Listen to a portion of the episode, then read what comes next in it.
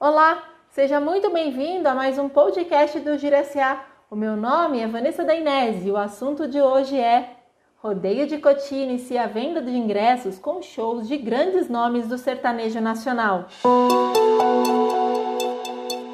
O tradicional rodeio de Cotia, que acontece entre os dias 1 e 10 de abril, iniciou a venda do primeiro lote de ingressos a partir de 55 reais, disponíveis no site ticket.com.br.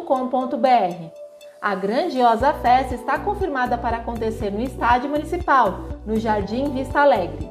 De acordo com os organizadores, a entrada só será permitida para as pessoas que tenham se imunizado contra a Covid-19. Portanto, será necessário apresentar o comprovante de vacinação.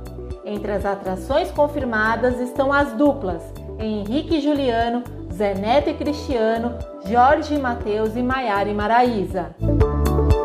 Para aqueles que compraram os ingressos para a edição de 2020, que foi adiada devido à pandemia do coronavírus, as entradas poderão ser trocadas para a edição deste ano. Os interessados devem entrar em contato com os organizadores por meio do e-mail atendimento@ticket.com.br. Na mensagem devem ser incluídos uma imagem do ingresso, nome do comprador, CPF e o e-mail utilizado no momento da compra, bem como informar o dia desejado do evento de 2022. Já para aqueles que tenham comprado ingresso físico, é necessário ir ao Poupa Shopping de Cotia, na rua Nossa Senhora de Fátima, no número 833, na Vila Monte Serra, e apresentar o ingresso juntamente com um documento com foto, o atendimento para esse serviço acontece de segunda a sábado, das 10 às 19 horas. Atenção às datas das apresentações. No dia da abertura do evento, em 1 de abril, a apresentação será da dupla Henrique e Juliano.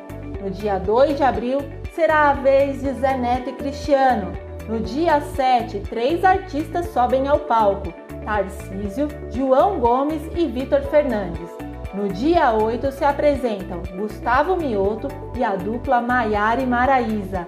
Já no dia 9 é a vez de Jorge e Matheus.